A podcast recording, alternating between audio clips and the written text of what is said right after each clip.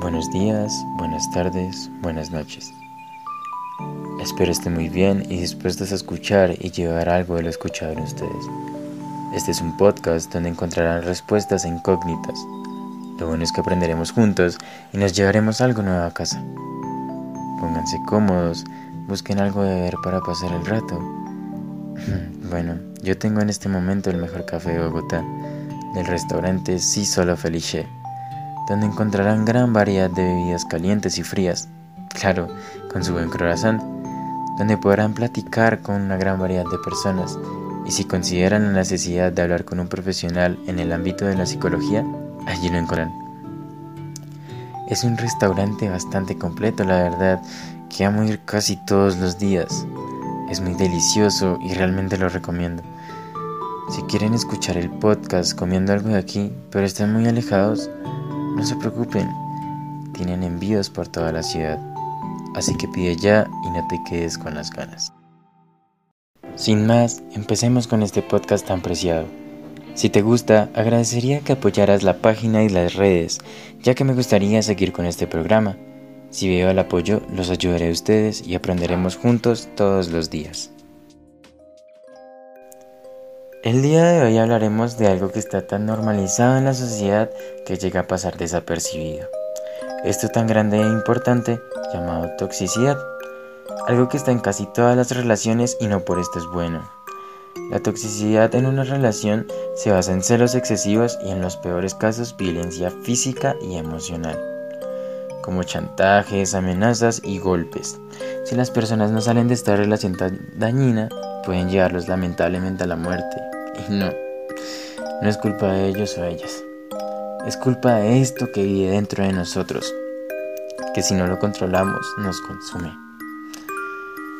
Todos hemos visto que el amor es muy hermoso, incluso nos ciega.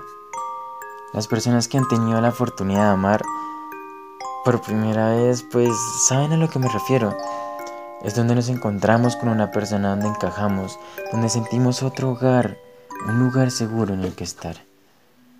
El amor ha existido desde el principio de la vida, lo vemos en todas partes, en animales, en humanos, incluso hasta en plantas. No sé si ustedes conocen em, que algunos hongos crean una estructura similar a una raíz, donde empiezan a compartir sus nutrientes. Así, si algún hongo está malnutrido o está a punto de morir, los otros hongos le brindan sus nutrientes al hongo decaído. Así forman una familia y se apoyan entre ellos. Esto se llama micelio. Sí, suena tan bonito como mi cielo, pero micelio. El amor está en todos lados, el amor es vida y es algo que mucha gente no llega a comprender, encerrándose en su mundo y llevando todo al extremo. El amor es muy difícil de manejar, la verdad. Es un carro sin frenos, que debe acelerarse de a poquitos, porque en cualquier momento abre un habrá un hueco, una bajada, una curva muy cerrada y puede pasar lo peor. ¿De lo que hemos hablado has aprendido algo? Espero que sí. Y si no, sabes que puedes escucharme cuando quieras. Si crees que es necesario anotar las cosas importantes de este capítulo para que nunca lo olvides, puedes instalar la aplicación Evernote, que te brinda la ayuda de recordatorios a cualquier hora del día y podrás organizar con varias herramientas de la aplicación tus anotaciones de este bello podcast. Sin más, sigamos con el programa. No olvides seguirme. Bueno, hemos hablado de mucho, cosas densas y extensas que podrían tener su propio capítulo, pero el día de hoy vinimos a hablar de la toxicidad en parejas. Muchos sabemos de esto, pero como les decía, han normalizado algunas conductas que son poco favorables para la salud mental de las personas en su día a día. Si piensas manejar una relación, deberías pensar si realmente estás preparado para esto, ya que deberías estar estable emocionalmente, amándote a ti mismo para amar a alguien más. La frase tan conocida. Para evitar inseguridades intensas y así causar rupturas de confianza en la pareja.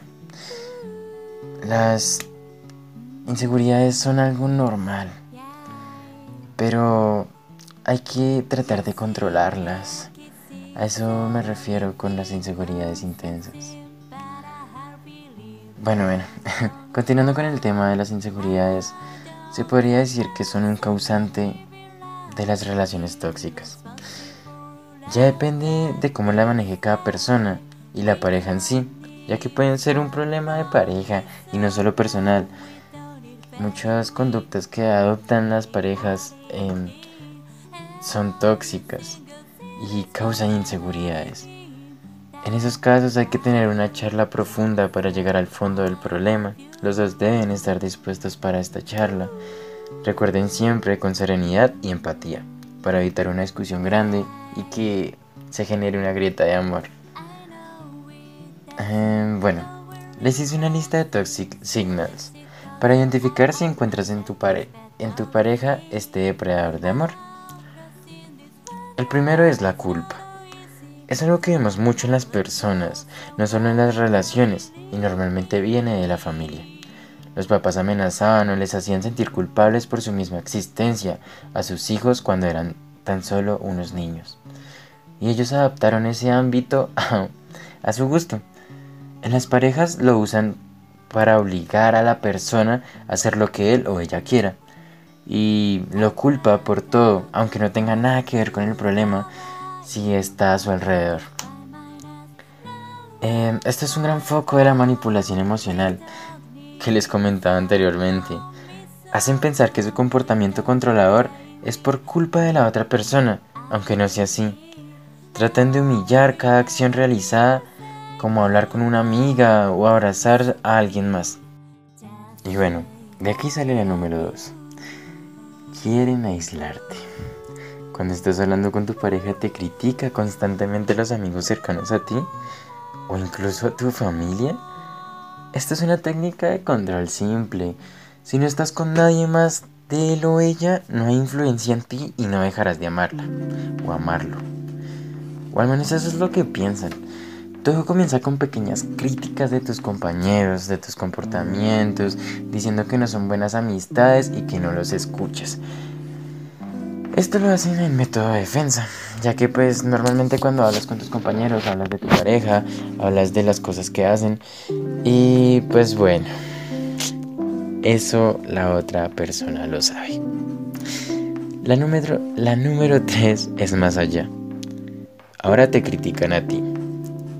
Sabemos, que, aunque sea una crítica pequeña, si viene de la persona que amamos, duele y duele mucho. Y tratamos de cambiar para que él o ella se sienta cómodo o cómoda con nosotros. Esto genera un problema de autoestima y hace sentirnos insuficientes o fracasados. Sus críticas van de lo más pequeño hasta lo más grande como los programas que ves, como vistes, tus hobbies, y hace que seas la persona que ella o él quiere y no la que tú eres. Número 4. Tienden a ser unos Romeos. Ay, el amor. Desde un principio las personas empiezan a estudiar a su pareja, preguntándole qué le gusta, qué no le gusta y viendo sin necesidad de preguntar. El ser humano es un ser muy visual. Y esto es muy hermoso. Cuando tu pareja te da un regalo sin previo aviso, te hace sentir tan eufórico que no sabes qué hacer. Los regalos elegantes, especiales, desde el más pequeño, una flor, corazón de papel, hasta un oso de peluche gigante, hacen sentir algo tan hermoso, tan preciado, que es indescriptible. Pero cuando hablamos de una relación tóxica, ellos saben qué hacer. Cuando ven que su pareja se está aburriendo, simplemente hacen como un, un efecto placebo generan pequeñas cantidades de placer dándole las cosas que le gustan para mantener a esa persona ahí, clavada, aguantando por miedo a quedarse solo o sola. Número 5. Vendavales con rosas. bueno, aquí ya pasamos a la agresión física.